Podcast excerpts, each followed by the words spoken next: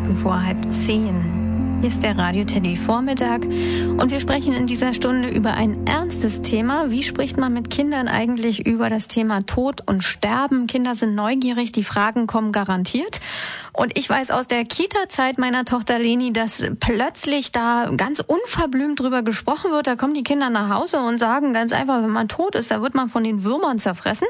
Die haben da gar nicht so viel Berührungsängste, wie man denkt. Aber trotzdem kann es natürlich sein, dass sich dieses Thema, dass den Kindern das Thema dann auch bewusster wird und die richtig Angst bekommen.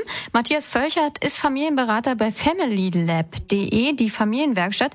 Herr Völchert, wie tröstet man aus Ihrer Sicht ein Kind, das weint, weil es an den Tod denkt, weil es vielleicht auch Angst bekommt? Trauer ist ja eine Verarbeitungsreaktion also wenn ein Kind traurig wird und weint, dass seine Eltern sterben könnten oder dass es selbst sterben könnte, das ist ja eine angemessene Reaktion, traurig zu sein. In unserer Kultur geht man mit Tod in dieser Form um. Es gibt andere Kulturen, die feiern den Tod und betrauern das ins Leben, also in dieses irdische Leben kommende.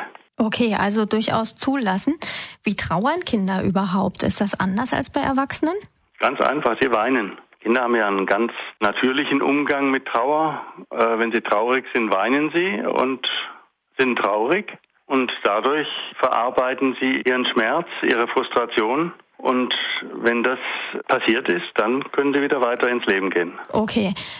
Also vielleicht dass die erste Berührung mit dem Tod ist eventuell, wenn das Haustier stirbt. Wie hilft man denn Kindern am besten beim Trauern, wenn das Haustier gestorben ist? Ja, unsere Katze ist gestorben. Die haben wir alle sehr geliebt. Das war wie ein Teil dieser Familie und die hat leider einen vergifteten Vogel gefressen, mit dem Nachbarshund auch, der ist leider auch gestorben. Mhm. Und das war furchtbar. Die ist über zwei Tage ist die langsam zugrunde gegangen an diesem Gift und das war ja für uns alle äh, schlimm und wie sie dann äh, gestorben war, haben wir ein Grab auf dem Grundstück gegraben und haben sie beerdigt und haben uns verabschiedet.